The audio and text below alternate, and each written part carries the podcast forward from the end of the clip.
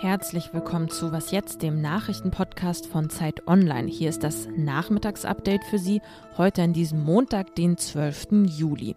Mein Name ist Erika Zinger. If we can't reopen our society in the next few weeks, when we will be helped by the arrival of summer and by the, the school holidays, then we must ask ourselves, when will we be able to return to normal?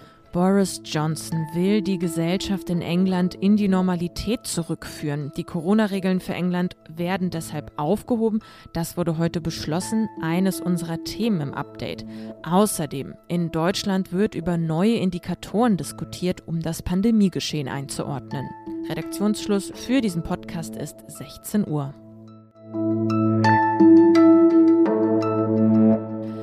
Keine Maskenpflicht mehr im öffentlichen Nahverkehr, eng an eng in Bars sitzen, mit Freunden im vollen Club tanzen oder in einem vollen Fußballstadion seine Lieblingsmannschaft anfeuern.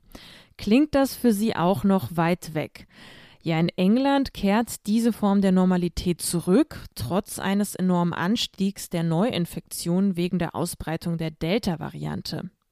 Premier Boris Johnson hat ja schon vor einiger Zeit angekündigt, die Corona-Regeln aufzuheben. Heute Nachmittag wurde das nun beschlossen. Ab dem 19. Juli, also in einer Woche, gilt das dann. Eine Wissenschaftlerin vom King's College London nannte Johnsons Kurs in einem Interview ungewöhnlich. Die Opposition hingegen findet ein anderes Wort.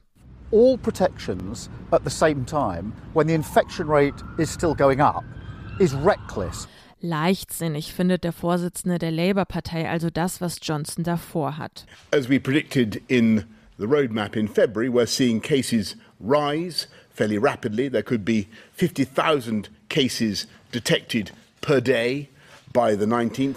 Johnson warnt also, ja, die Zahl der Neuinfektionen werde aufgrund der Lockerung weiter zunehmen. Vorsicht sei deshalb von zentraler Bedeutung.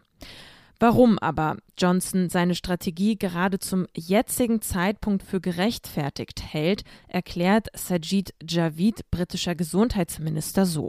Our vaccines are building a wall of protection against hospitalization, and jab by jab, brick by brick, that wall is getting higher. Bisher haben ja etwa zwei Drittel der Erwachsenen im Vereinigten Königreich den vollständigen Impfschutz und das hat am Ende, so argumentiert der britische Gesundheitsminister, auch Auswirkungen auf die Zahl der Krankenhausaufenthalte. In England ist die gerade auf einem relativ niedrigen Level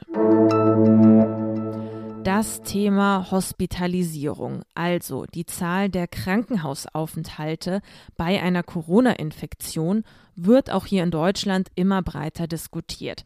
Bislang wurden politische Entscheidungen in der Pandemie ja immer mit Blick auf den Inzidenzwert gefällt. Ob das aber noch sinnvoll ist, wenn mehr und mehr Menschen geimpft sind, debattiert nun auch das Robert Koch Institut. Das Institut will die Hospitalisierung als zusätzlichen Leitindikator einführen. Das berichtet die Bild-Zeitung unter Berufung auf eine interne Präsentation des RKI. Zur Bewertung seien weiterhin mehrere Indikatoren notwendig, heißt es laut Bild in dem RKI-Papier.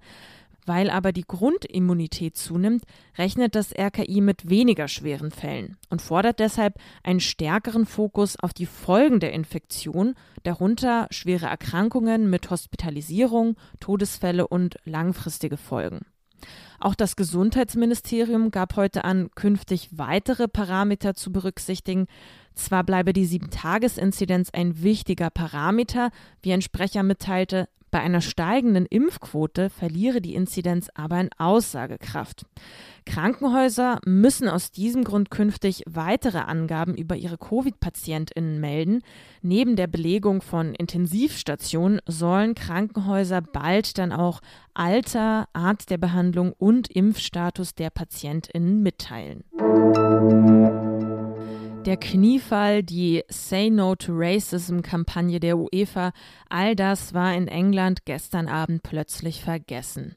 Weil die drei schwarzen Fußballprofis Bukayo Saka, Marcus Rashford und Jaden Sancho der englischen Nationalmannschaft die Elfmeter verschossen, wurden sie im Internet aufs übelste rassistisch beleidigt. Auf Twitter trendete kurz nach dem Spiel das N-Wort, darunter fanden sich Gewaltaufrufe gegen schwarze Menschen. Als Twitter den Hashtag dann kurzerhand in Say No to Racism umwandelte, um die Beleidigung zu stoppen, wurde von verschiedenen NutzerInnen dazu aufgerufen, Say Yes to Racism in die Trends zu bringen. Auch auf den Straßen soll es zu rassistischen Attacken gekommen sein. In den sozialen Medien kursieren Videos und Berichte davon. Der englische Fußballverband hat sich ziemlich entsetzt gezeigt. In einer Mitteilung schrieb dieser, wir werden tun, was wir können, um die betroffenen Spieler zu unterstützen und drängen zugleich auf die härtesten möglichen Strafen für jeden, der verantwortlich ist.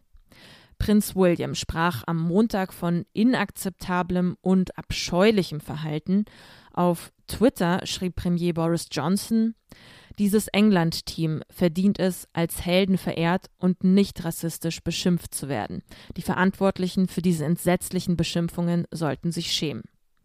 Immer wieder werden Fußballspieler rassistisch beleidigt und angegangen. Das Problem ist nicht der Fußball, schrieb Grünpolitiker Cem Özdemir beispielsweise. Das Problem heiße Rassismus.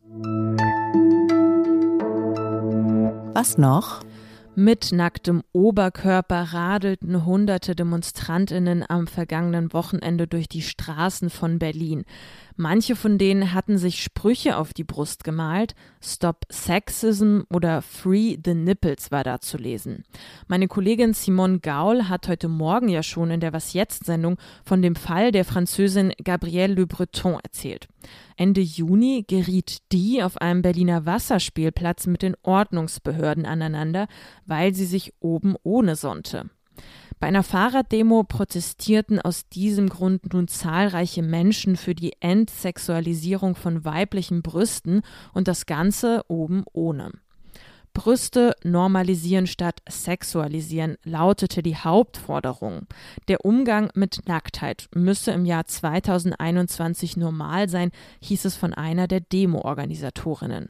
Einige der teilnehmenden Männer trugen übrigens Bikini-Oberteile oder BHs, aus Solidarität. Ob das wirklich zu Ende gedacht ist, sei mal dahingestellt. Das war's mit diesem Montagsupdate. Ich hoffe, Sie sind gut in diese Woche gestartet. Wenn Sie uns denn schreiben möchten, dann wie immer an wasjetzt.zeit.de. Jetzt Ihnen erstmal einen schönen Feierabend, einen ruhigen Abend. Mein Name ist Erika Zinger. Tschüss und machen Sie es gut.